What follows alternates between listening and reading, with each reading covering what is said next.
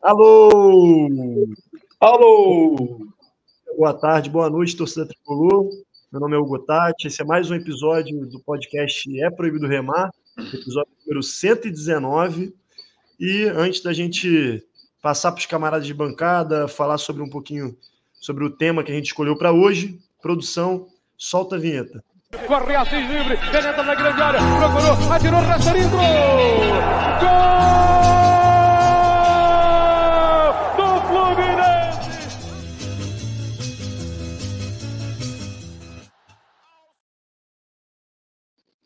Mais um episódio do podcast É Proibido Remar, diretamente aqui dos estúdios online Carlos Castilho. E dessa vez, primeiro, recadinho, a gente tá até desacostumado. Recadinhos de sempre, segue o EPR nas redes sociais, na porra toda é proibido remar. A gente tem plano de apoio na Aurelo também, é, orelo.cc, só procurar é proibido remar, planos de 2 a 20 reais. E se você quiser apoiar esse podcast de forma pontual, tem também o Pix, é proibido remar, gmail.com, para quem está no YouTube ou na roxinha, tá passando aí na tela. Agora sim, apresentar meus camaradas de bancada hoje. Aqui com a gente, Eduardo Bulhões, a voz da experiência. Boa noite, irmão. Boa noite, amigos. Boa noite, tricolores aí, campeões da América. Esse movimento, movimento maravilhoso que a gente vive com o Fluminense desde o início do ano, desde o ano passado. E estamos aí, boa noite, LG, para falar desse assunto maravilhoso que é o Fluminense, falar do Mundial e mais algumas, algumas cositas mais. Boa. Saúde. LG, boa noite, meu camarada. Boa noite, Otati. Boa noite, Edu. Quero agradecer o convite, porque finalmente eu pude estrear a minha camisa verde do Cartola, que eu não tinha podido publicamente é, é, é, colocar ela ainda para as pessoas verem. Então, finalmente estou podendo estrear a minha camisa de forma bastante honrosa. Ainda não pude ir para o estádio com ela. Então, agradecer até por isso. Essa camisa tá linda, inclusive. O Edu, olha que, lou... olha que loucura. O Bernardes acabou de me avisar que era brincadeira. Ele falando que podia participar. Então, aos... Gabriel Bernardes. É, hoje... Na verdade, eu fiquei na dúvida, porque primeiro ele falou não, não, não, e depois, claro que sim. Mas, assim, mesmo a gente já conhecendo a loucura de todos nós, mesmo assim a gente fica na dúvida de vez em quando. Então, não, não é possível, né? Mas sempre é. Exato. Exatamente. Não, para mim o não, não, não era porque ele estava ocupado e quando eu insisti, ele falou: não, tá bom, então eu posso. Mas, enfim, não, é, ele falou não, não, não, depois falou assim. Loucuras do nosso dia a dia. É... Vamos embora então. Então, primeiro giro de notícias. É... Primeiro começar a falar sobre a, a, camisa do Chico Guanabara, que foi lançada aí recentemente pelo clube. É... Uma camisa, enfim, o Fluminense vem fazendo esse trabalho né, de resgate da história do Chico Guanabara né, um torcedor do povo, é, da classe popular, um, enfim. O Fluminense fez a série no, no canal do YouTube e já tinha uma camisa do Chico Guanabara e lançou uma nova agora, mas que recebeu algumas críticas em relação ao valor.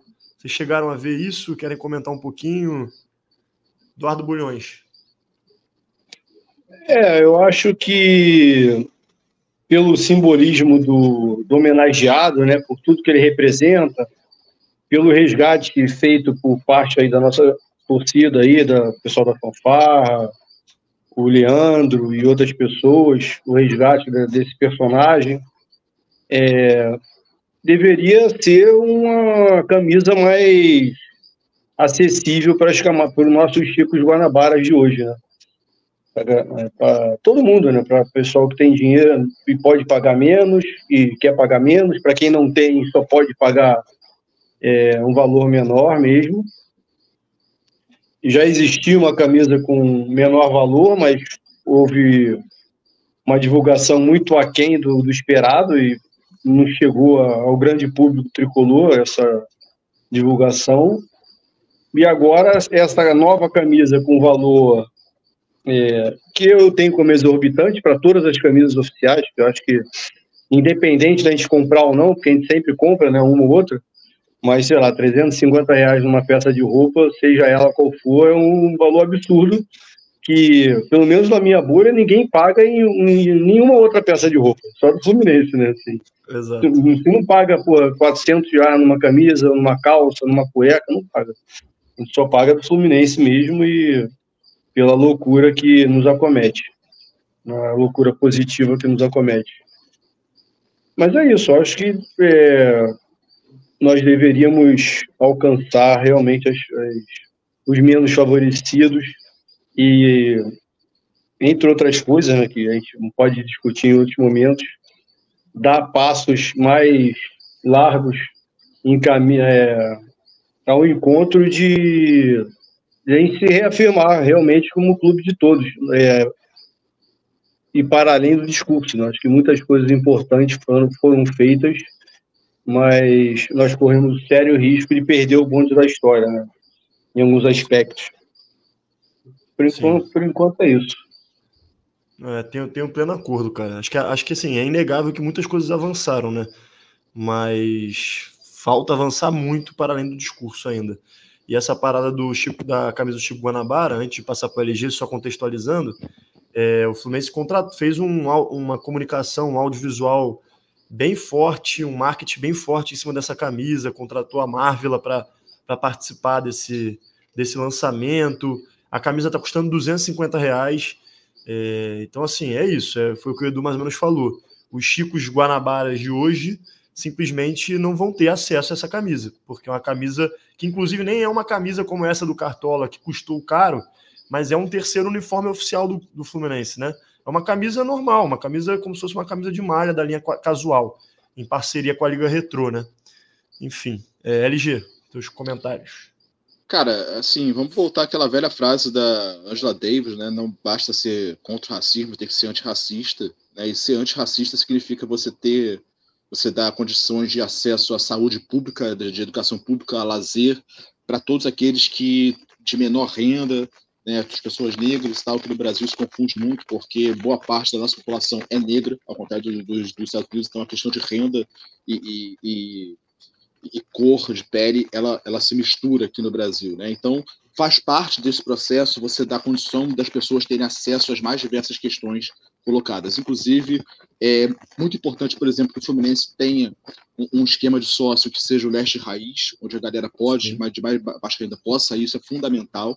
Mas é também que isso também é preciso também que isso também chegue nas nas, nas camisas, nos objetos de consumo, né? Porque, cara, eu fui agora pós Libertadores, cara, é isso, o capitalismo ele mexe com o nosso emocional, né? Pós Libertadores, eu comecei a receber uma porrada de, de mensagem de, de propaganda em Instagram e tal, e, cara, comecei a comprar algumas paradas.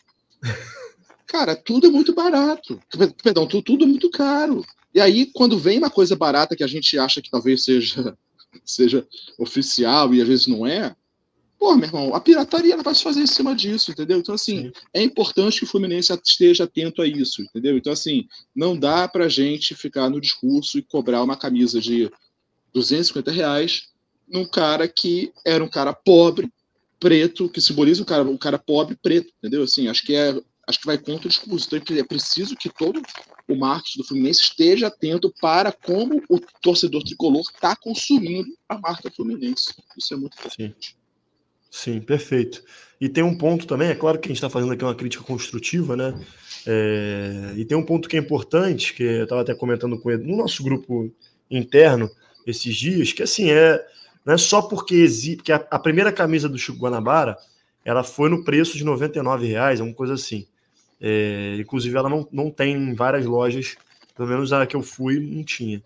É, mas, para além disso, assim, não é porque existe um modelo 99 reais em tese mais acessível que justifique que só tenha esse modelo mais acessível. Ah, essa aí já tem uma linha, uma linha de pobre, já tem a camisa do pobre ali. Como se o pobre também não tivesse é, o direito de ter preferência, ter o seu próprio gosto, poder escolher o modelo que quer, mas não, fica limitado a um modelo só, porque é aquele modelo acessível, o resto é tudo caro mesmo, e aí se contente com isso, né? Então, acho que é um, um, um ponto importante também da gente refletir. Mas enfim, é isso. Espero que Cara, nas próximas. Só para colocar aqui, eu, porra, eu sou professor, recebo pouco. Eu tenho uma camisa minha de dois anos atrás, E só vim comprar essa agora. E comprei uma do dinizismo, né? Que é bem mais, mais barata. Cara, eu não consumo Fluminense para além dos jogos. Por quê? Porque o Fluminense me impede de consumir. Eu gostaria Sim. de ter mais camisas, eu gostaria de mais, ter mais, mas não tem. Sacou? Sim. Sim. É, eu também, assim, eu, apesar de ter uma condição que me permita comprar algo mais do Fluminense, camisas e tal, eu não consigo. É, porque para mim é muito caro, independente de ter a condição ou não, entendeu? Porque assim, nas viagens que a gente faz, a gente vai, passa por alguns outlets, por exemplo, que vendem camisas, é, roupas de marca mais baratas. Aí o mais barato é, sei lá, uma camisa polo por 200 reais, ou 150, que, é, que não é outlet, é 300 ou 400. Eu não compro, porque pega caro pra caralho mesmo, a metade é muito caro, né? Então, assim, o Fluminense também, assim, é óbvio que uma vez ou outra eu compro alguma coisa, mas, pô, gastar 300 reais numa camisa, pô, é uma parada absurda, né? Assim, entendeu? Ah, o, Paga o, muita, muita conta. Eu fui ontem numa loja de departamento aí comprar roupas, que eu tava precisando de roupas. E, cara, eu gastei 300 reais em seis peças de roupa, velho. É, de qualidade. Pô, é, é, absurdo o que se faz. Sim. Mas é isso. Então fica a crítica aí construtiva. Esperamos que o Fluminense nos próximos lançamentos aí também é, leve em consideração esses fatores. O outro giro de notícias, outra notícia do, do giro, é, é, a questão da listagem dos jogadores para o Mundial. Né? O Globo Esporte fez uma matéria, salvo engano, foi hoje a matéria, é, listando, porque tem uma lista reduzida de 23 nomes, sendo que dos 23, três são obrigatoriamente goleiros é, e o, o, Globo Esporte fez um levantamento, porque o Diniz já tinha falado, inclusive, numa entrevista, que teria dificuldades para levar, é, reduzir essa, a, a, lista de relacionados, né? E só decidiria em cima da hora, inclusive. E aí, é, dentre os não confirmados, parece que tem duas vagas abertas ainda, e os jogadores que estariam disputando essas vagas seriam Thiago Santos, Léo Fernandes Danielzinho, Lele e Isaac. São cinco jogadores que estariam disputando essas duas vagas. Na opinião de vocês, o que, é que vocês acham que deveria ser prioridade nesses cinco nomes para levar? É, é, vou falar primeiro aqui rapidinho. Eu dei uma olhada na lista completa, né? É, é o que a gente tem de melhor nos 21 já escolhidos, né? É, tem David Braz e tal na lista, mas é, eu talvez até optasse pelo Thiago Santos no lugar do David Braz, por exemplo. Sim. Deixasse o David Braz nessa lista aí é, a, a, escolher. Eu acho que é um jogador mais jovem, mais em forma, enfim, poderia ser mais útil numa eventualidade. Eu acho que ele foi muito bem nas últimas partidas que entrou. É, mas de, dessas, dessas, desses nomes disponíveis para duas vagas, eu iria de Fernandes e Lelê. Tenho uma pequena dúvida com relação a Isaac e Lelê, mas eu ainda ficaria com Lelê, porque tem entrado mais. É um jogador que tem sérias dificuldades ainda é, técnicas e é um cara que não teve base. Assim, ele há oito meses atrás estava disputando o Carioca contra Boa Vista, os times de reserva do, do Botafogo, contra o Bangu, Madureira, Laria e Fluminense Flamengo início de temporada há oito meses. E há 11 meses atrás ele estava disputando Várzea. E é um cara que não teve base. Então, assim, a gente fala muito que ele é muito ruim e tal, e de fato é, tem produzido pouco, mas eu acho que ele tem ainda é, muito a evoluir. Você vê que ele tem uma capacidade física absurda, né, muito além da média, tem alguma técnica agora, é muito atabalhoado, tem muita perna, mas para além disso, ele é muito barato, é um jogador muito barato para as condições do Fluminense hoje, né? Então, eu acho que vale o investimento para ficar com ele e para essas duas vagas que restam, eu iria de Lelê ali, porque vai aí que ele, numa bola esticada ali na final, ele não vira o nosso Gabiru. Nosso, nosso Adriano Gabiru. LG, concorda? Cara, eu, eu, eu, imagino que ele deva estar levando como volantes André Martinelli, Alexander e Lima. Né? Então, assim, não sei se tem necessidade para dois jogos, se tem necessidade de mais um volante, né? Então, assim, Léo Fernandes eu levaria e acho que também levaria o Lele. Agora, para ele estar tá pensando entre Lele e Isaac, significa que o Lele deve estar tá muito mal nos, nos treinamentos e o Isaac deve estar tá começando a ganhar a, a ganhar a fila do, do, do, do Lele ali, né? Então é uma questão que está colocada. Mas acho que nenhum dos dois. É isso. Desses cinco aí, cara, não sei se algum deles vai chegar a jogar. Se algum deles chegar a jogar, vai ser o Léo, Fernandes, entendeu? E talvez o Lele. Acho que o Daniel não tem vaga nesse time. O Thiago Santos acho que tem muito volante já, entendeu? Então eu iria por aí. Léo Fernandes e Sim. Lele mesmo. É, o Isaac, o Diniz falou recentemente, né, na entrevista também, que o Isaac está amadurecendo, vai aflorar mais na temporada que vem, então já indicou, assim, que vai ser um moleque mais utilizado na próxima temporada. É, também acredito que, sei lá, é muito novo, acho que o, o Lelê tem entrado mais também, embora seja muito caneleiro, mas também acho que a tendência é, seria. Eu também talvez iria de Léo Fernandes e Lelê, mas eu acho que é possível dele ir com, com o Thiago Santos também.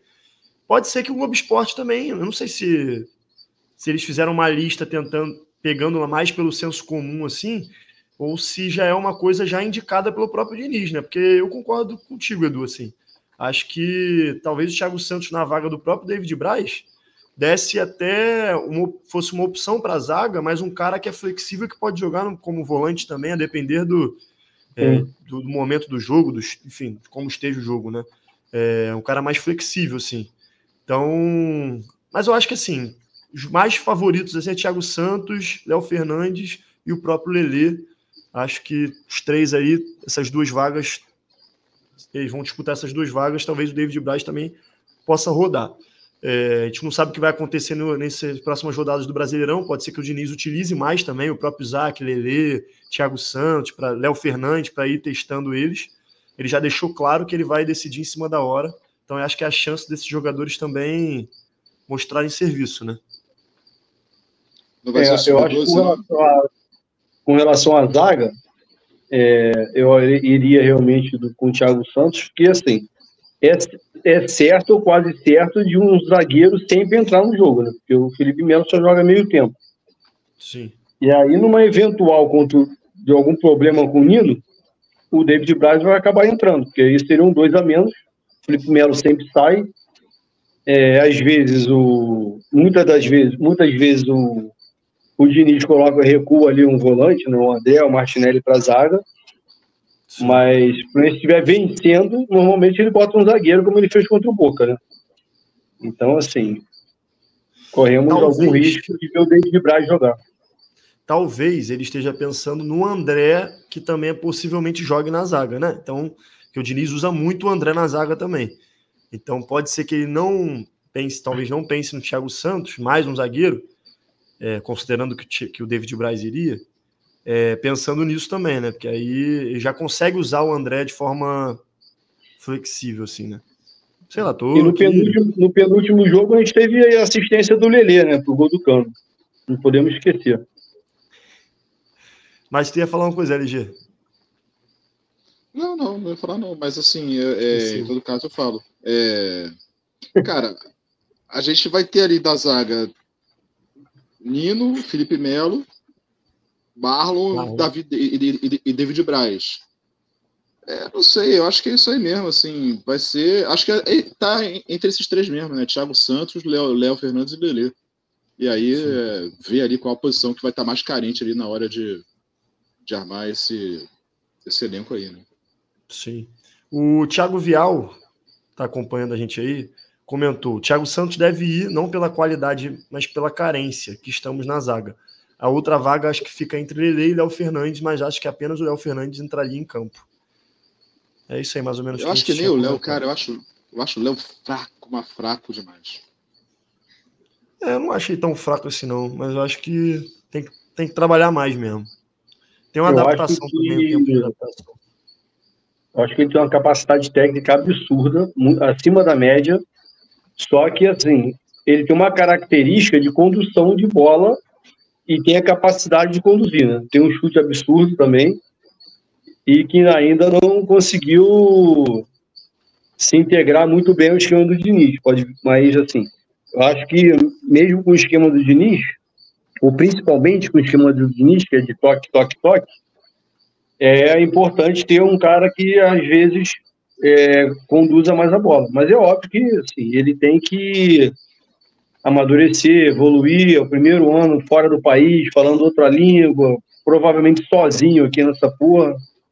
Sim. Então, assim, é, é um cara que veio com um passe estipulado muito caro para a nossa realidade, mas que se o Fluminense tiver alguma possibilidade de negociar isso aí 500 vezes sem juros, é, parcelar muitas vezes, tiver um abatimento grande, eu acho que também é outro que é, vale a pena manter no elenco. Cara, tem uma cena nos, nos bastidores do, da, da, da, da, final que é logo no início o Cano senta do lado do Léo Fernandes e o Léo Fernandes está uhum. nitidamente chorando, né? E ele começa a falar Sim. assim da, da do quanto ele fez merda no início de carreira e tal, quando ele era criança, e agora ele está nesse lugar de disputar a final da Libertadores. Aquilo ali me deixou bastante, porra, feliz assim ver o valor que o cara dá pro Fluminense, sacou? Para além dessa da, questão futebolística aí, achei muito muito bacana assim ver um cara assim que tipo talvez tivesse nenhuma relação com o Fluminense antes de vir para cá, nenhuma, né?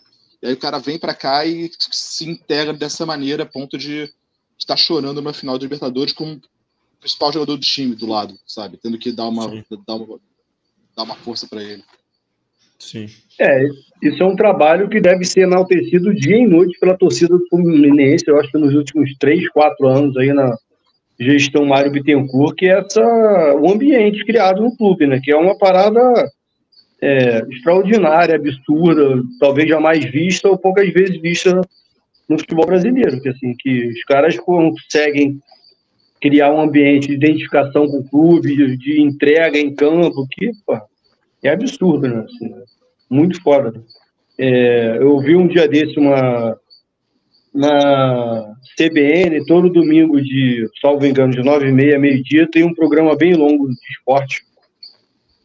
Eles estavam entrevistando um cara pica aí de psicologia do esporte, né? Tem várias publicações e tal. E entre muitas coisas que ele falou, falou do Diniz, do futebol brasileiro como um todo, mas ele falou que dois clubes brasileiros se destacam nesse quesito de ambiente de trabalho muito positivo há algum tempo. Citou nominalmente a, o psicólogo ou psicóloga do Palmeiras, que eu não lembro se era psicólogo ou psicóloga, e citou nominalmente a Emily, que é a nossa psicóloga, que, coordena ali, deve ter outros, né, mas coordena a equipe.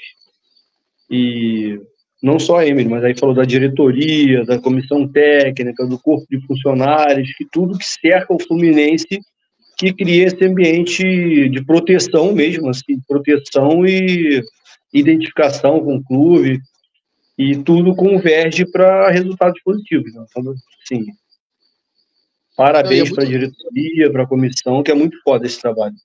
E, é, é, é, é, muito legal porque assim, essa questão sobre a saúde mental ela deixou de ser um tabu, né, cara? Porque há muito há um tempo atrás, assim, sei lá, o jogador falava em psicólogo, ah, pô, eu sou maluco. Não, não, a coisa agora está no outro nível, assim, de, de, da galera entender a importância da a importância de ter um psicólogo, sabe, de estar ali no dia a dia, sabe? Isso é bem importante mesmo.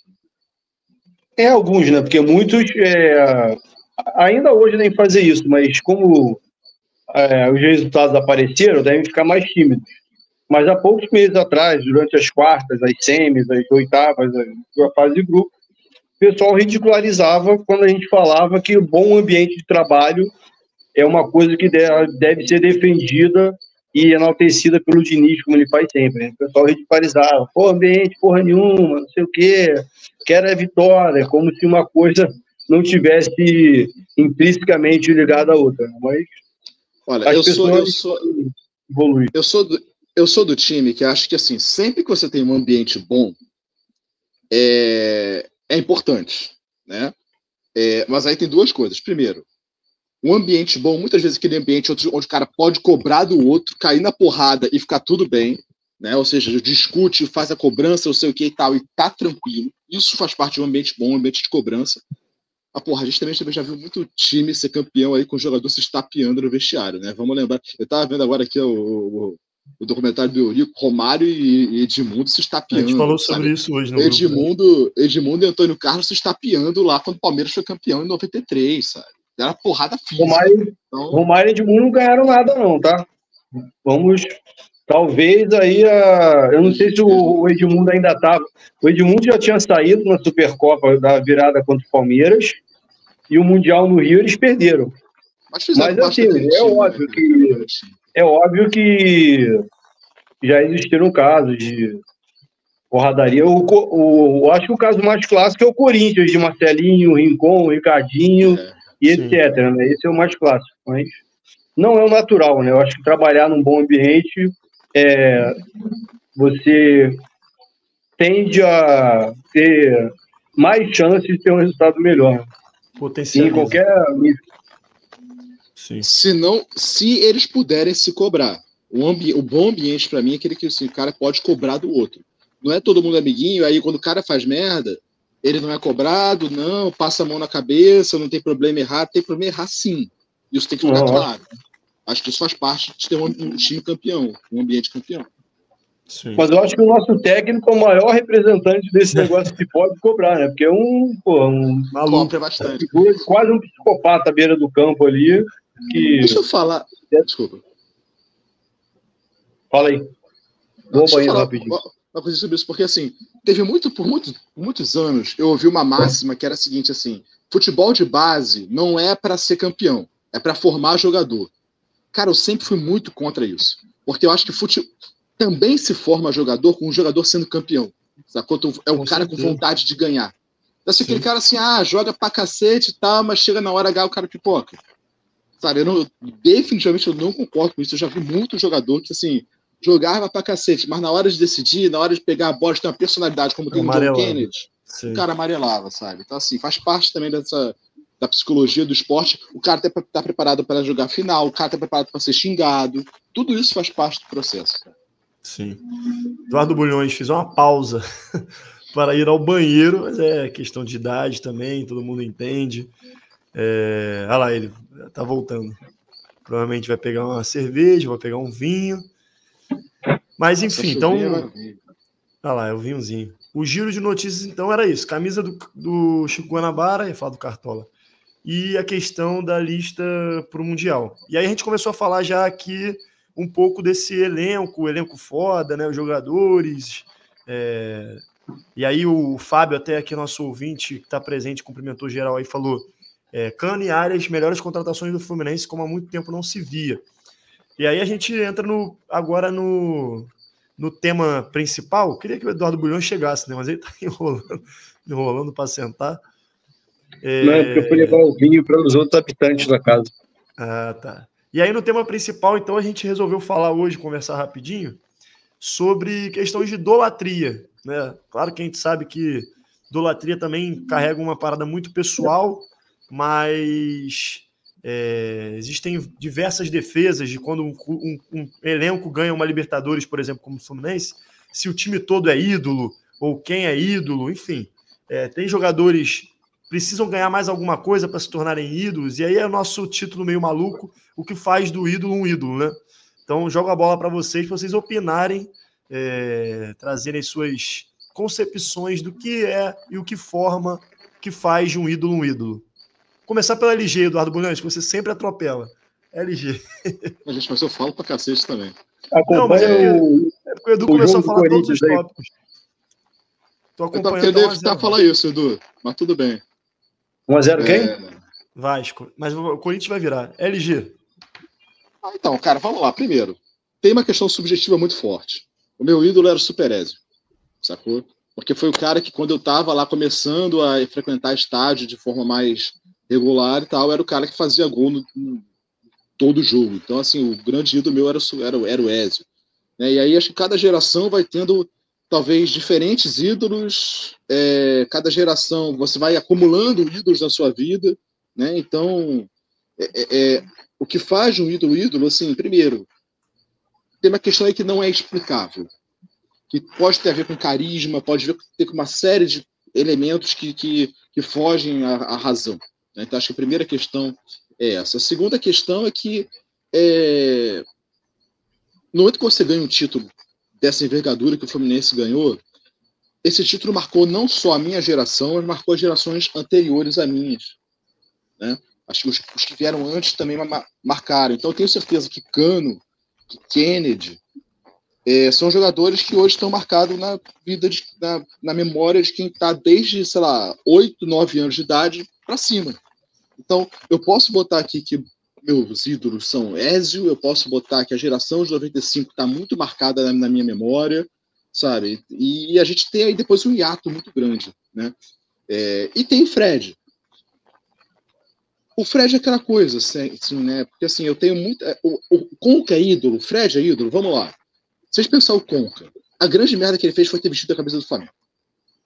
Isso é uma grande merda que ele fez. Eu acho que você não estraga a sua carreira quando você é ídolo de um clube. Você não vai para um outro time é, na situação que ele foi, sabe? Acho assim que ele botou a carreira dele para fora. Ele, estragou a, a, a, carreira dele. Ele podia estar vinculado hoje ao Fluminense, como está o Fred. Ele podia estar vinculado ao Fluminense, como o Zico está para o Flamengo, como o Edmundo está para o Vasco. Ele podia ter esse vínculo com a, com a torcida. Só que ele ele abandonou isso. Abandonou isso também junto com uma queimação que ele sofreu da gestão Peter Simpson na hora no, no, quando, quando ele saiu. Né? É, então, assim, o cara que, tipo assim, alguma coisinha que ele faz estraga esse troço todo. Então, o cara, tem que saber qual é a importância dele no clube e saber, cara, qual é a ligação que ele quer ter com o clube. Sabe, acho que em certo momento, por exemplo, é, acho que o Fred foi um cara que ganhou pouco, ele ganhou um brasileiro, ele foi protagonista de um brasileiro, o outro, o outro brasileiro quem ganhou foi o Conca. E foi isso. Mas ao mesmo tempo ele teve ele uma identificação. Dois, né? Oi? É, ele ganhou dois, né? Vamos ser justos. Caralho. Eu também ia falar Tudo isso. bem. Mas ele foi protagonista de um.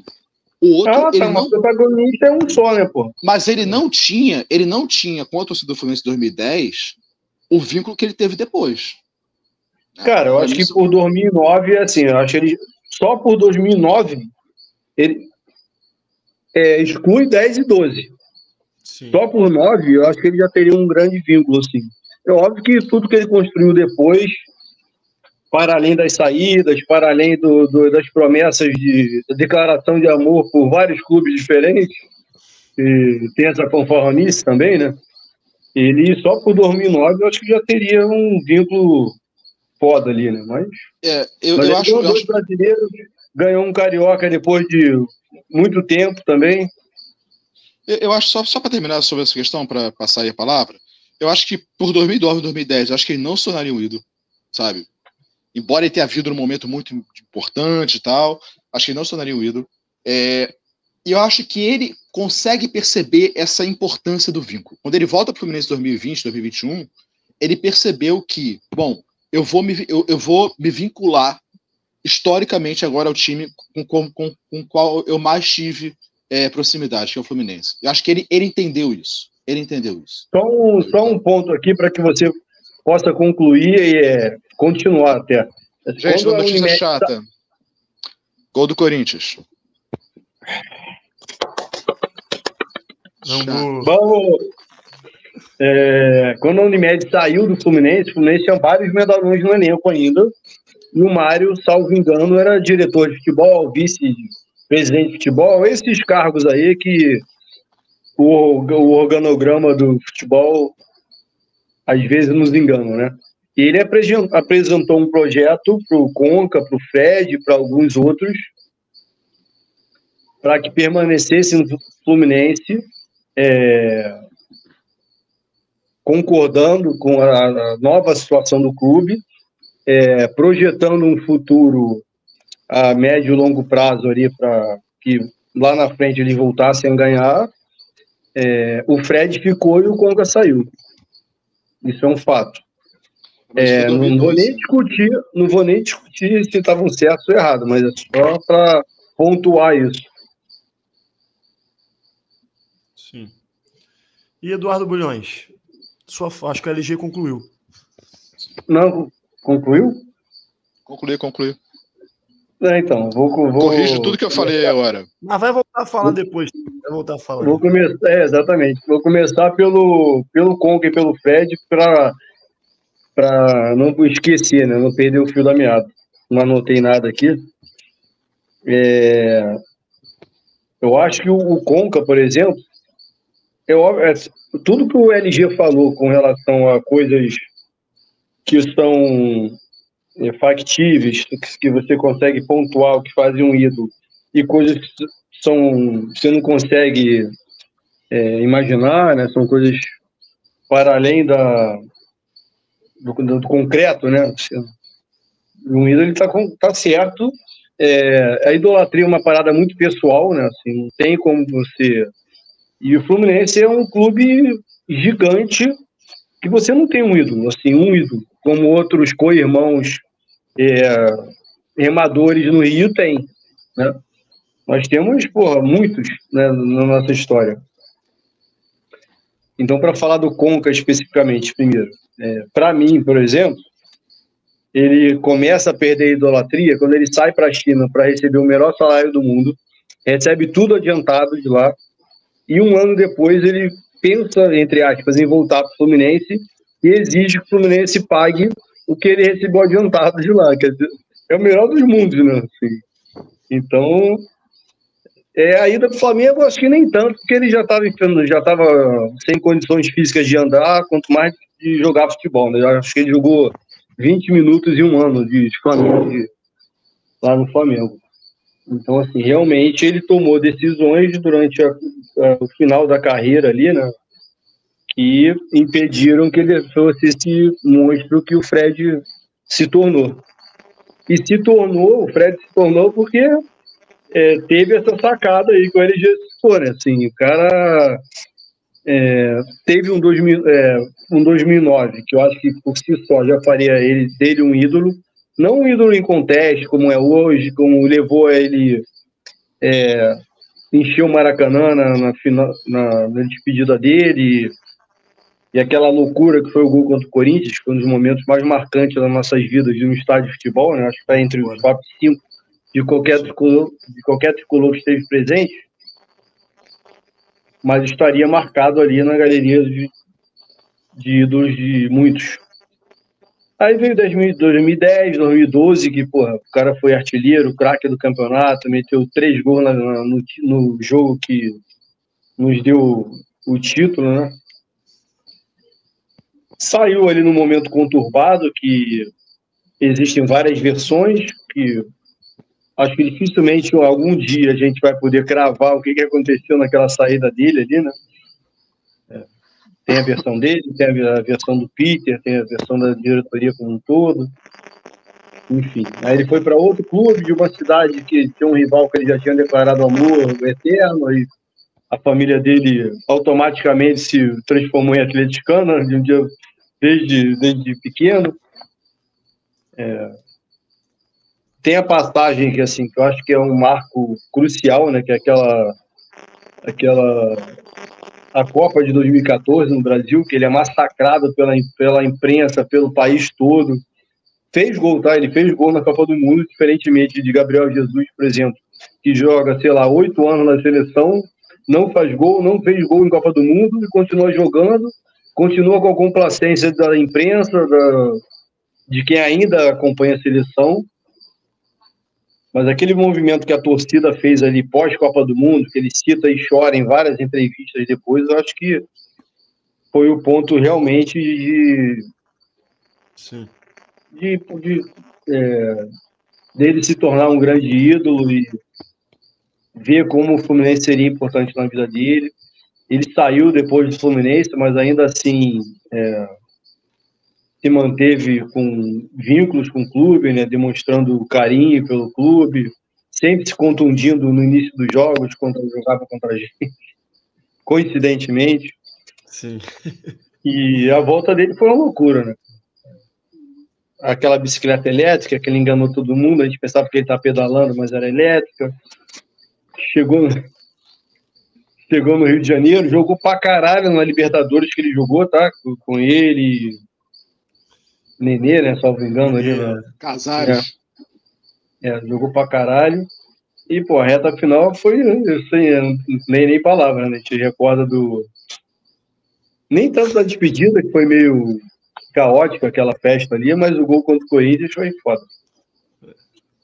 Falando Não, e, as participações dele, e as participações dele contra o Botafogo. Não, exatamente. Não, o final, cara, final de carreira do Fred foi algo assim sensacional, que ele porra, entrava nos momentos cruciais para literalmente acabar com o jogo, né? É, assim, o Fluminense ganhando, o adversário pressionando, ele arrumava uma confusão, era expulso, o jogo acabava, aquela risadinha ali contra, contra o Botafogo. Boa demais. Foi bom demais, né, pô? Mas é isso, acho que as gerações. Eu acho que hoje é muito mais difícil você conseguir ter um ídolo de uma torcida, e não falo nem da torcida do Fluminense, falo geral, eu já falei isso diversas vezes nos grupos internos e tal. Antigamente, você tinha, sei lá, vamos lá, Assis Washington.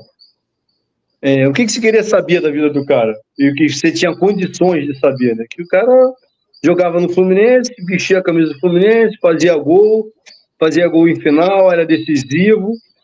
Aí você tinha contato com o porteiro do seu prédio, com poucos, com alguns amigos da rua que curtiam futebol que eram tricolores adversários, que a gente se zoava, uma galera pequena na, também na, na escola. E era isso, assim. O cara era seu ídolo porque jogava futebol. Hoje em dia é muito difícil, né, cara? O cara não pode ser de esquerda, o cara não pode ser de direita, o cara não pode ser ateu, o cara não pode ser religioso, o cara não pode beber, o cara não pode deixar de beber. Então, porra, é, é muito mais difícil essa, essa identificação geral hoje em dia. Né? Sim. Eu acho que o, o JK, por exemplo, é uma figura que, que, que tem a condição de ser o, cana, o catalisador, catalisador desse, desse sentimento é, idolátrico da torcida. Né? Eu acho que é o cara que tem mais condições por toda a história dele e tudo. O Cano é um fenômeno, né? mas o tempo apaga também né, essa história de essas todas essas exigências que nós fazemos Sim. apaga isso e o, ninguém mais lembra que o Fred saiu do Fluminense do jeito que saiu, declarou amor, enfim. É, acho que conta isso. Eu só assim, eu gostaria de citar uma coisa aqui, mas a minha memória é, só para pontuar o quanto é difícil ser ídolo hoje. Salvo engano, salvo engano, eu tentei até buscar aqui na, na internet é, informações a respeito, não consegui. A minha memória não é das melhores, mas às vezes ela funciona para coisas mais, mais importantes, impactantes. Assim. O Assis e o Washington, é, obviamente, eles foram peças importantes no Atlético Paranaense na temporada de 82, chegaram à semifinal do Campeonato Brasileiro, já eram homens feitos, o Assis com mais de 30 anos e vieram para o Fluminense em 83. Depois de estarem no Fluminense, já serem é, respeitados, já serem o casal 20, ambos casaram juntos, é, não casaram entre si, né? casaram juntos no mesmo dia, na mesma época, com mulheres. Aí que vai a dúvida, tá? salvo engano, com 16 e 17 anos de idade. Imagine hoje isso, hoje isso, isso hoje em dia causaria uma polêmica muito grande. Sim. Mas é, na, na época era algo culturalmente mais aceitável, as pessoas não estavam muito preocupadas com isso e passou batido, né? Mas é só para pontuar como hoje a gente é, é, é chato em várias o próprio Felipe Melo, né? Assim, é, o Felipe Melo podia é, fazer do, do, das palavras do Zagallo as dele, né? Para todos nós. Vocês vão ter que me engolir, porque a gente teve, né? Porque é uma das figuras que a gente mais contestou, é, detestava enquanto ser humano na, nos últimos anos, né? Mas é o que a gente tá mais ele. odeia amar. É, exatamente ele impôs ali a, a condição dele. É isso, por enquanto é isso. Falei muito, né? Não, eu, eu ia. É, inclusive, eu tava, tava te escutando para ver se você ia citar essa questão da, da, da, que você sempre fala sobre como a gente com, até consome a informação, né? Porque antigamente o acesso à informação, o acesso que a gente tinha aos jogadores era completamente diferente de hoje, né? Assim, é, mas eu concordo com vocês, acho que é uma questão mega subjetiva, pessoal, assim. Eu acho que, sobretudo, geracional, né? Porque é, não é só a questão de ganhar título em si, né? É a própria identificação que o torcedor, no seu momento de viver o Fluminense ali, acaba tendo com determinado jogador. É, o próprio Marcão, o é o maior exemplo. exemplo. Né? É, o Ezio, o próprio Marcão, por exemplo. O Marcão não é um super é, ganhador pelo Fluminense, mas esteve no Fluminense no momento, contexto histórico super importante. É, e, sobretudo, pela atuação dele, a forma como ele vestia a camisa do Fluminense, como ele né, se portava em campo, enfim. É, acabou que hoje o Marcão acho que é meio que uma unanimidade, assim, o Marcão ser um ídolo do Fluminense, né? É, mas eu acho que é isso, é uma parada muito geracional. Eu acho que a gente vai ter mais dimensão do que, que significa o que representa o, o Cano, por exemplo, e o próprio JK, talvez, é, mais para frente, assim, com o tempo, com o tempo passar mesmo. Porque eu não sou dessa tese que acho que ah, o time todo é ídolo porque ganhou a Libertadores. Acho que isso é, também vira uma banalização do que, que é ídolo, né? Acho que o time todo vai ficar para a história. Acho que isso é inegável. Mas acho que ser ídolo acho que é mais do que simplesmente, embora não seja simplesmente ganhar Libertadores, mas simplesmente ganhar um título, né? Acho que ficam para a história, mas eu acho que ídolo é mais do que isso. E aí, assim, a gente vem debatendo sobre a questão do Cano, né? Assim, é, tem sido um debate muito ativo na torcida do Fluminense.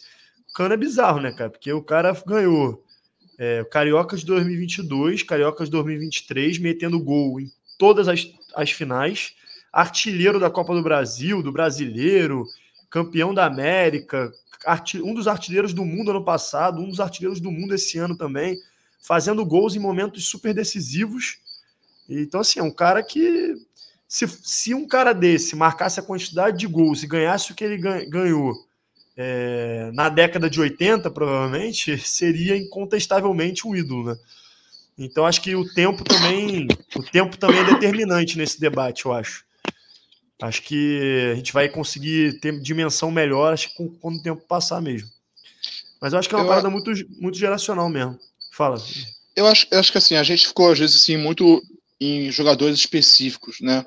Mas se a gente pensar de uma maneira mais geral, eu acho que a questão de geração e de momento, subjetividade, ela é muito mais forte do que qualquer outra coisa, do que qualquer marca, do que qualquer número de gols, qualquer coisa parecida com isso. Mas tinha uma frase antigamente que falava o seguinte: é, um time pode sobreviver à falta de títulos, mas ele não consegue sobreviver à falta de ídolos. E eu vi muitas vezes muitos times quererem arrumar ídolos ou fabricar ídolos, ainda que de forma natural, partindo para uma certa artificialidade, que muitas vezes não condizia com, com, com aquilo que o cara era. Né? É, então, assim, a gente viveu algumas fases da nossa vida de seca total de títulos. Só que seca to é também total de ídolos. Eu, e aí eu Nós vou lembrar. Mais do que o Otati, né? Perdão? Nós mais do que o Otati. O Otati não viveu muito essa época. Nós mais do que o Otati. A gente já está há 40 e poucos anos. O Otati é mais novo. Né? Então, assim, eu me lembro que quando o Roger começou, o Roger, comentarista Maradoninha. hoje, Maradoninha, a torcida do Fluminense estava completamente ca é, carente de ídolos e de títulos e caindo para a terceira divisão a torcida do Fluminense enxerga no Roger a possibilidade de um ídolo. E eu fui para o Maracanã, a, forma como o Roger começou a jogar futebol, eu ia para o Maracanã, para as Laranjeiras, para ver o Roger. Sacou? Então, assim, tinha ali uma esperança de alguma coisa acontecer. Ele, ele, ele, ele suscitava no torcedor a esperança de, de, de sair uma jogada genial. Ele suscitava isso, e ele muitas vezes era isso. Quando ele sai para ir para o Benfica, se eu não me engano, em 2001, ele sai meio mal também, porque a galera falou, pô, cara, tu tá tem mais coisa para dar pra gente, né? É 2001, 2002, não lembro bem. E tem, tem mais coisa para dar pra gente. Aí depois ele volta, ele vai mal lá e tal, e volta e, e tal. Volta como, assim, volta como ídolo, né? Ídolo entre aspas, né? Porque assim, teve uma apresentação foda em Laranjeiras, inclusive eu tava, assim, ele ainda volta com um, um status bem legal, assim, porque era o cara que tinha ali, né? E a gente estava caçando ídolos, a gente estava caçando ídolos. Então isso é muito ruim. Agora, eu acho que tem uma, acho que a questão agora para tentar é, é, é, esmiuçar um pouquinho. Tem uma diferença entre jogadores que ficam marcados e ídolos. Acho que todos Sim. os jogadores que jogaram essa Libertadores pra gente estão marcados. Sabe? Como, como a geração de 95 para mim tá marcado. O Sorley tá marcado na minha vida. Sim, sim. O ser ídolo é outra coisa. O ser ídolo tem um estágio superior que está numa subjetividade que a gente não consegue explicar. E aí concordo com o Tati. Talvez o tempo mostre quem é, é, de verdade o ídolo e quem não é. E aí acho que tem de, de muito em relação à postura, de, assim, que aí, aí não dá para te definir. E aí, se eu fosse olhar o que os, o, o que os jogadores postam nos perfis deles, eu não seria fã de nenhum. Mas eu não consigo não amar o Felipe Melo. Eu não consigo não amar o André, mesmo que no dia da eleição ele tenha postado um negócio absolutamente bizarro no, no, no Instagram dele. Sim, não siga, não viva as redes sociais, é melhor. Eu não sigo É melhor jogador, não. Cara. Eu Nem sigo. Eu. E tem algumas vezes que eu, que eu falo assim, não, pelo amor de Deus, não. Eu não, quer, eu não quero saber em quem o Cano apoiou na eleição da Argentina. Não me falem. Se alguém souber, não me falem, por favor. Não, é depois da atitude dele no Vasco, levantando a bandeirinha de córnea, a gente tem uma expectativa que ele é. tenha votado certo. É. Mas é isso. Mais algum comentário sobre essa questão de ídolos? Eu vou trazer os comentários da galera também para a gente poder isso. ir dialogando. Tiago Vial. Dialogar, você Felipe... gosta de dialogar? dialogar não gosto não. Piada interna. Se Felipe Melo der um bandão no Haaland, vira ídolo? Vira. Esse é o primeiro comentário do Thiago Vial. Depende e do ele... momento do jogo, né? É, exatamente.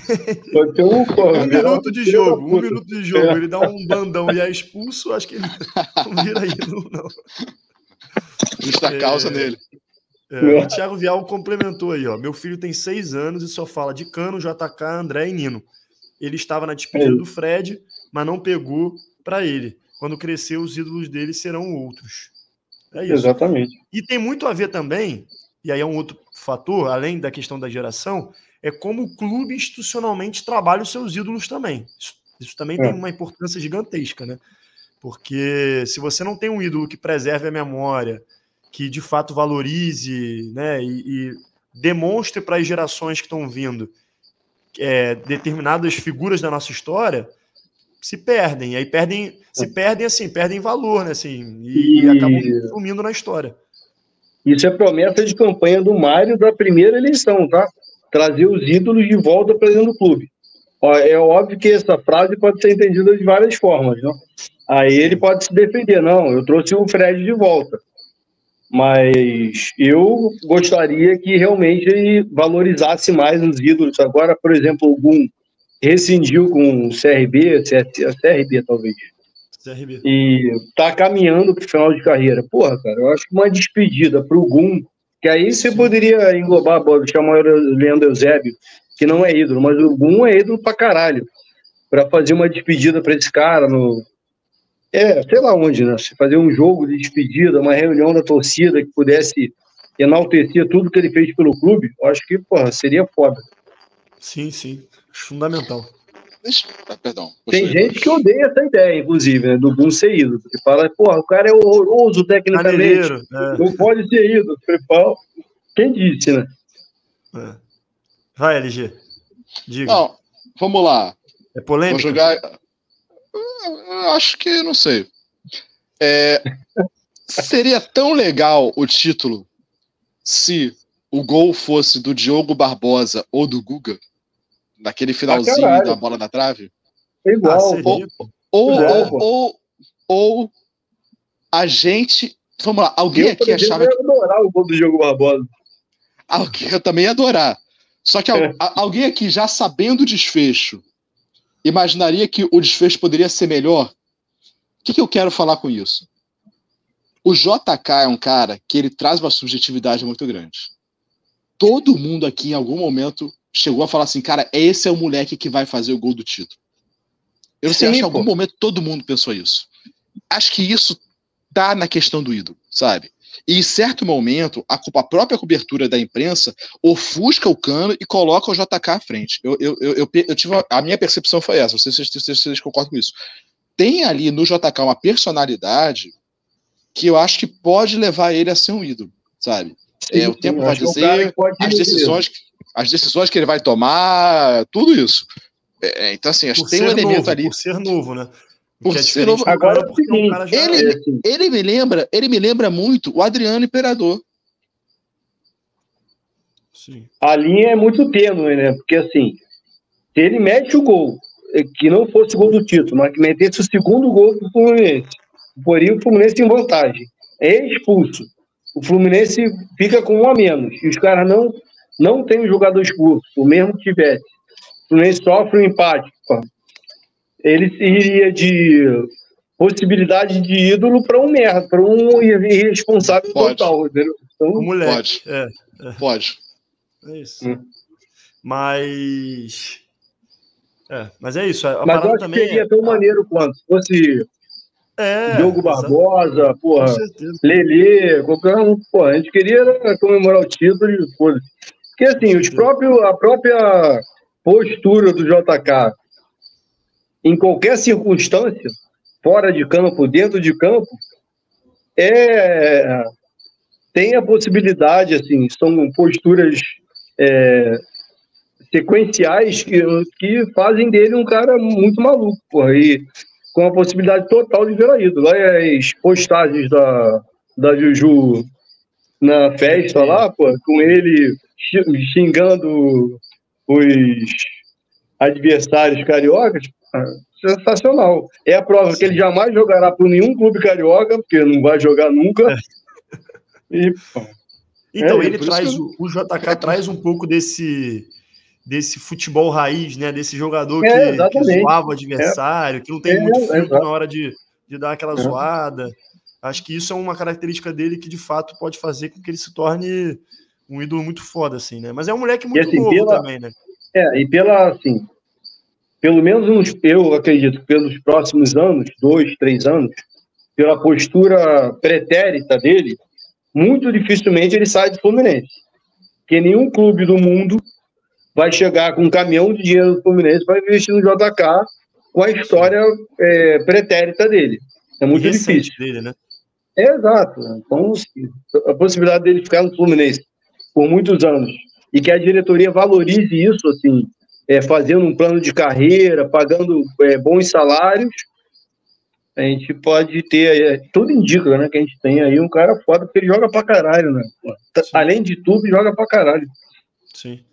É, e aí essa parada da idade eu acho que é um fator importante também, né? Porque ele é muito novo e tudo pode acontecer daqui para frente para ele vai continuar sendo um jogador marcante que fez o gol do, do título, etc e tal, mas é, essa parada de se tornar ídolo, acho que vai depender muito desse, desses próximos passos que ele tomar na carreira também, né? Diferente do Cano, que é um cara já veterano, provavelmente deve encerrar a carreira no próprio Fluminense. Se não encerrar no Fluminense, não deve jogar tanto mais tempo assim. É... E, porra, para mim o Cano já é um ídolo, sim, em conteste, é. para usar a palavra de Eduardo Bolhões. Porque é absurdo, assim, os números do Cano são absurdos. É... Não, vamos lá. Eu vi a torcida, né, também. É... Nesse último jogo, até falei no grupo interno aqui, eu tive a impressão, mais uma vez, que ele é, é um cara muito gigante, né? Assim, porque o grito da torcida é, para ele antes do jogo e durante, quando ele é ele quase nunca é substituído, né? mas antes do jogo, quando ele mete o gol, assim, é uma parada absurda, né? Sim. É, então o Thiago Vial falou isso aí do filho dele, aí Paulinha tá aí com a gente também, o Frigos também Fala, tá acompanhando aí. Frigos. E aí Grande o Frigos comentou. Jogou muito ontem? Jogou, pô. Muita classe, né, cara? Categoria na saída de bola eu quero avisar que eu tô de férias, começando a ficar disponível para peladas. Hein? Boa. Segunda-feira na Light, vamos lá, 8 horas. É, o Frigos falou o seguinte: para mim, o Conca jogou a história do Flu, com o Flu no lixo. Ele optou voltar, voltar para o Flamengo e não quis vir para o Flu. A Abel deu entrevista sobre. Mendanha tá aí com a gente também, deu alô. Aí Mendanha. o Thiago Viel continua falando aí: ó, rede social de jogador é igual cozinha de restaurante não pode olhar nunca. É, Aí, Eduardo comida boa e barata. É. é. E o Thiago Vial botou. Já que os titulares não vão jogar o início do Carioca, não seria interessante dar uma despedida para algum nesses jogos? Até para ter algum atrativo? Tá aí a seria. sugestão. Com certeza. É uma, eu estou, entre aspas, perseguindo o presidente. Sempre que tem uma publicação que fala do Gum, eu marco o presidente lá, pô, presidente, vamos dar uma despedida digna aí para o nosso ídolo. Né? Nosso, pode, entre pode aspas, tá eu, eu falo por mim, né? Mas eu acho que seria muito foda. O Gum é muito foda. Sim. É, o Vitor zoou aí vocês, ó, estão faltando carecas nessa live. Os carecas essa é são live, a maioria. Essa é a live mais brilhante desse, desse podcast. Vambora, então. Fechamos ou tem mais algum comentário em relação a ídolos? Não, acho boa, que não. Uma hora é. já também, vamos partir para o momento do Flu. Momento do Flu, eu acho que que tem de principal aí. Nós temos três jogos faltando, né? Para o brasileiro. Três. É, Todo mundo. Santos, Palmeiras e Grêmio. Grêmio. É. E o que está mais em alta é jogar com o time titular, não jogar. Diniz já falou que vai poupar com, na grama sintética por Justo. conta do desgaste para os atletas. Enfim, vamos falar falou um mesmo. disso aí. É, sei lá, não sei se é fake news também. Eu, eu li sobre isso. Se eu, eu li também. no WhatsApp, é verdade. Eu li e ouvi, hein? Eu ouvi em primeira mão, inclusive. Enfim, vamos falar um pouquinho desses próximos jogos aí. Expectativas, vocês acham que tem que poupar? O que, vocês acham aí desses três desafios? Ah, além de poupar, que a galera tem batido muito na tecla, o Fluminense tinha que entregar os jogos por conta é, Santos, que é confronto direto com o Vasco ali para rebaixamento, Palmeiras e Grêmio, que é confronto direto com o Flamengo para o título. O que, que, vocês acham aí? Eduardo Bulhões, você que está ansioso, tá, tá, está se mexendo aí para poder falar. Fale. É...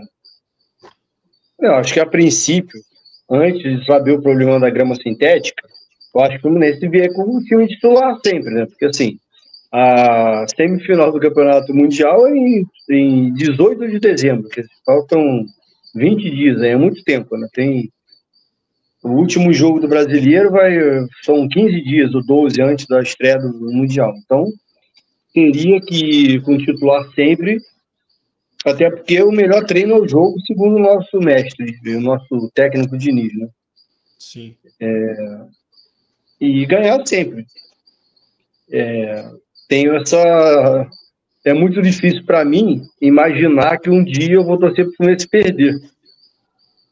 Isso é uma coisa. Outra coisa é você ver a possibilidade de um rival carioca vencer o campeonato né, e você é, vislumbrar a possibilidade de, em algum momento, não, não querer vencer o jogo. Então, assim, hoje, é, é esse é um problema para o Eduardo do futuro, né? o Eduardo de domingo à noite. Eu, eu hoje eu torço para o Fluminense vencer o jogo contra o Palmeiras. O que vai acontecer, na minha, vai acontecer na minha cabeça durante o domingo à noite é outra coisa. Eu posso estar lá torcendo para o porco fazer gol, né? Então, assim, os pensamentos humanos não precisam ser tão retilíneos e, e coerentes. Coerente, sempre, né? é. Exatamente, não precisa ser coerente. Hoje eu torço para o Fluminense ganhar sempre, porque é, é muito difícil imaginar torcer o Fluminense perder. Mas outra coisa vai acontecer domingo à noite.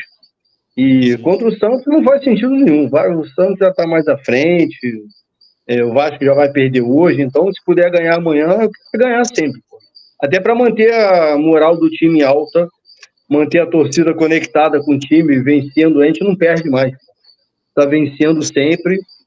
E se o Fluminense joga com o time titular contra o Palmeiras e perde, que é uma coisa natural, né? Seria natural com o time campeão da América, seria natural perder com a máquina do Horta, seria natural perder com o time do tricampeonato.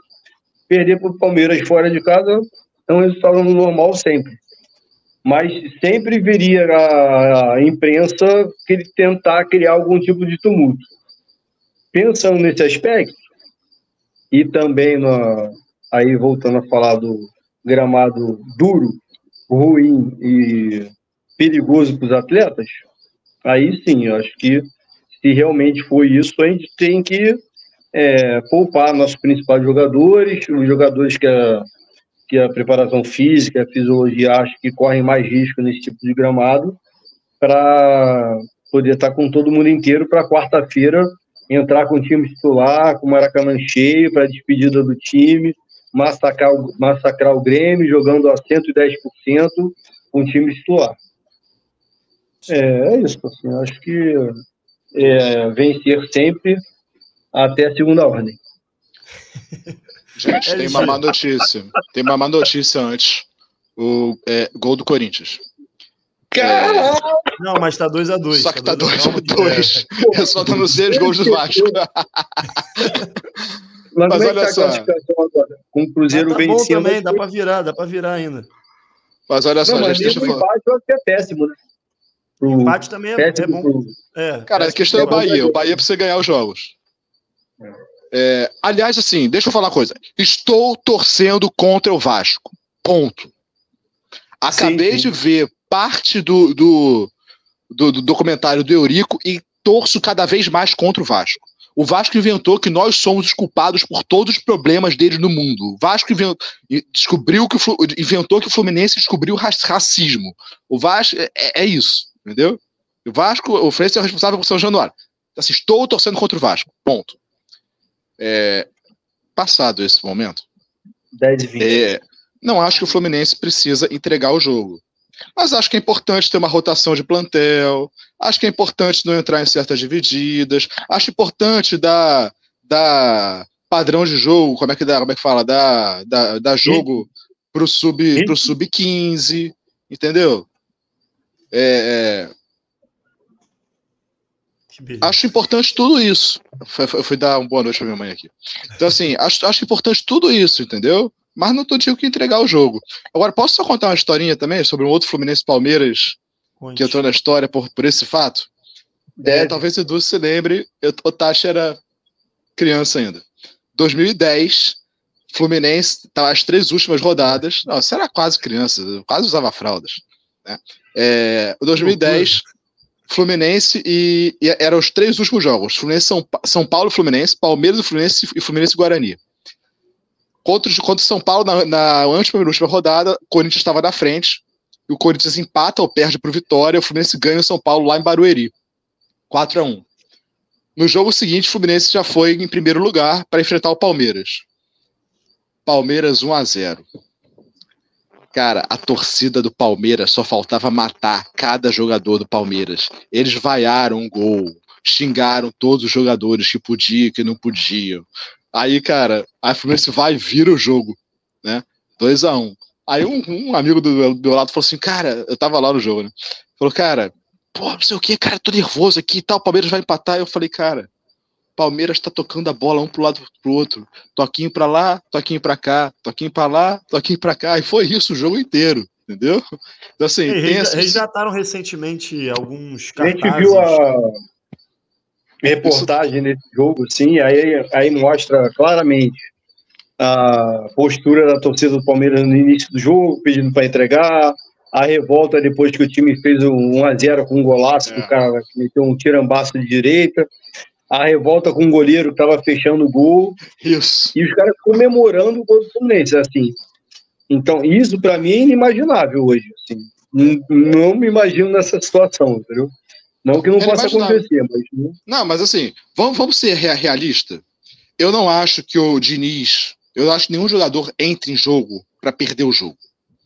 Acho que tem a pressão ali agora. Vamos lembrar aqui que o Flamengo foi campeão em 2009 contra o Grêmio no Maracanã, com o Inter entregando. Ou, ou vice-versa. Com o Inter entregando o jogo lá em, lá em Inter. Né? Ou, ou, jogando contra o Inter aqui, o Grêmio entregando o jogo, não lembro exatamente. Né? Então, assim, teve vários várias vezes que isso aconteceu. Ano passado, estava lendo uma reportagem aqui, ano passado, o Flamengo botou um time, um time reserva pro, pro, porque o Fluminense estava se aproximando do Palmeiras, entendeu? Então, assim, com a mesma desculpa, né? Ah, o gramado. Então, assim, vamos lá, isso sempre aconteceu. Não estou sim, torcendo para isso, não vou torcer para que isso aconteça. Quero que as coisas aconteçam da melhor maneira possível. Mas, assim, também não vou ficar assim chateado se a gente ficar Não, é assim, se o Flamengo, se o Inominável, por exemplo, perde para o Atlético Mineiro amanhã, Sim, é ganhar do. Palmeiras é um dia de boa. pô. Sim. Vão empatar. Entendeu? O, o, pro- o Filipão vai resolver nosso problema. É isso. É, Então, essas foram as expectativas para os próximos três jogos. Olha quem chegou aqui. Gabi Flu. Sabe quem é, né? Gabriel Bernardes, menor o ex-ex-membro. Ex- Agora é ex- Ex-presente futuro. É, que deu bolo na Que gente hoje. brincou, Entrega brincou, tudo. com a, O ex-grande brincou membro. com a nossa interpretação hoje. É. Caralho, que loucura. E o Luan chegou aí também. Olá. Olá, Luan ontem desfilou na Light ontem. Desfilou em Boa. campo. Boa. Então vamos de palpitão. Palpitão? Fluminense Fluminense e Santos? Santos. É. Vai. 3x0 Eduardo Fluminense. 3x0, Três. dois gols de Nenê e um de Isaac. Boa. LG. 2 a 0 E acho que o jogador que a gente podia trazer de volta era o Donato. Lá na frente. Concordo. Boa. Quanto você falou, LG? 2 a Dois. 0 Gols de quem? Vamos lá, né? A dupla Cano e Kennedy. Boa. É, Vou de 4 a 0 Fluminense, então. 3 de Cano e um de Thiago Santos. Agora tem. Caralho. Gabriel, Gabriel Bernardes, 1 a 0 Santos. Filha da puta. Não, cara, uma 1x0 coisa, o Santos tá do lado do zero, pô. Ah, é. Pode, bota de novo aí, olha lá. O Santos é zero. O um é o Fluminense. O Otávio se foi, né? Então a gente continua aqui na live, ele sumiu do nada. Alô, até cair. Vasquei, vasquei. É, eu, cara, eu, ia falar uma parada, esqueci, cara. Agora foda-se Acontece, assim, é raro, mas acontece muito. O Gênio, teu Gênio botou 4 a 0, 3, Três de de campo. cano. Boa. Vamos tá aí. A estreia do Fluminense no Campeonato Carioca de 2024, obviamente com o quarto time, vai ser contra o Volta Redonda.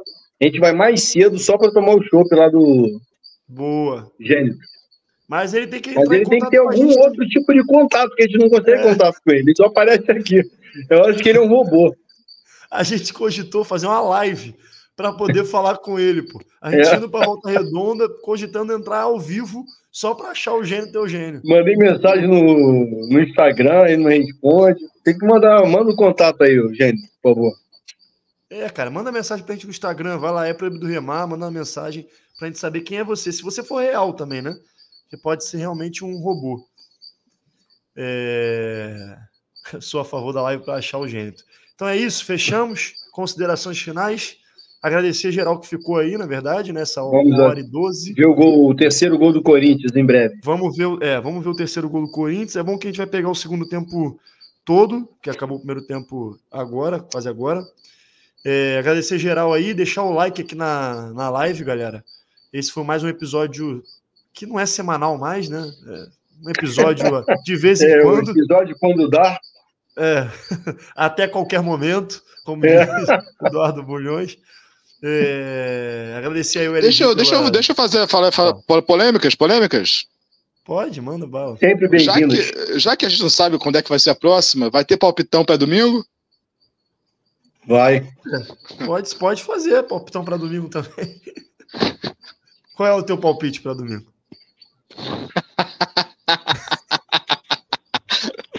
Aqui, ó. 1 a 0. Novamente, o Bernardes querendo que o Fluminense ganhe lá. 2x0 Fluminense. 1 a 0. 1x0. 2x0 Fluminense, o Bernardo falou. Porque É, o o zero tá Bernardo- do lado do Palmeiras. É, e tá aqui fiel aqui às vitórias do Flusão. Isso aí. LG falou 1x0. Descubra quem. 1x0 quem? Quem? 1 a 0. 1x0. 1x0. É isso. Olha o Gênito aí, ó. Ontem teve chopp base caju. Ficou delicioso. Chama a gente no Instagram, pelo amor de Deus, que aí, carioca, tamo, tamo brotando aí. Estaremos lá na estreia do Carioca em Volta Redonda. É isso. Considera... Eu vou falar palpitão de domingo, não. LG, tu já entregou o teu aí, 1x0 e 1x0 alguém. É, considerações finais. Eduardo Bulhões, a voz da experiência. Teus recadinhos finais. Um abraço, um abraço e até a próxima. Você ia fazer bundinha? Bundinha. LG, obrigado pelo, por aceitar o convite. Faltando três minutos para o episódio entrar no ar. É, valeu mesmo por ter aceitado o convite, participado com a gente hoje. Estamos juntos, já é de casa já, mas agradecimento é sempre bom fazer. O LG é um dos caras que é mais de casa possível, né? É. Porque o que ele fez na final da Libertadores é um integrante convicto do, porra, do EPR. É, é, o mesmo nível de loucura, esquecimento. É o mesmo, é, o mesmo nível de loucura nosso. Pô, mas eu. Alguém duvidou que. Perdeu o cartão de crédito e o Peraí, que duas camisinhas foram essas? Entendi. Nada. Sacanagem. Não, mas, porque mas, a história que o Hugo Carvalho contou foi o seguinte: você estava com uma bolsa, uma bolsa que estava meio velha e tal. Aí ele falou assim: não, vou tirar tudo que é importante aqui dessa bolsa e vou jogar fora. Aí ele tirou três camisinhas, um isqueiro e mais alguma coisa que eu não lembro. Aí jogou a bolsa fora. Aí ele deixou só o que não importava, que era a identidade e o cartão do banco. Cartão de crédito. Cara, deixei identidade, cartão de crédito e o cartão do plano de saúde. Que loucura. Enfim, até hoje estou sem identidade. Bem-vindo ao só, time. Só, agora, só, só, só, só essa, essa, semana chegou o cartão do banco. Mas enfim, Bom. gente, é, agradeci aí. É, três camisinhas. Cara, eu não lembro dessa parte, não, mas existe alguma possibilidade disso ser verdade. É, mas enfim. Uh, mas voltando aqui, só para falar que assim. Até perdeu o raciocínio. Né, três minutos antes, porque eu tô entrando. De... Gente, olha só, professor, quando tá no final de ano, começa a entrar de férias aos poucos. E aí o que, que tu faz? Tu zera o YouTube, vendo todos os vídeos de Fluminense e Boca Juniors que, que tem, tem, até hoje. Tá, tá, eu vi seis finais já, já vi seis vezes a final. Tava aqui de bobeira em casa. Pra agradecer aí o convite. Quando precisar, tamo aí. Valeu. Valeu, galera. Tamo junto até qualquer momento. Talvez quinta tenha live, mas não se sabe também ainda. É isso. E já ia esquecer a vinheta, Sempre então tem. vou dar aquela. Sempre tem. Vinheta. Chama vinheta. na vinheta e meu mouse aqui tá travado. Que beleza. E agora vai. Solta a vinheta. Produções. Corre assim livre. Penetra na grande área. Procurou. Atirou. Rastreiro. Gol!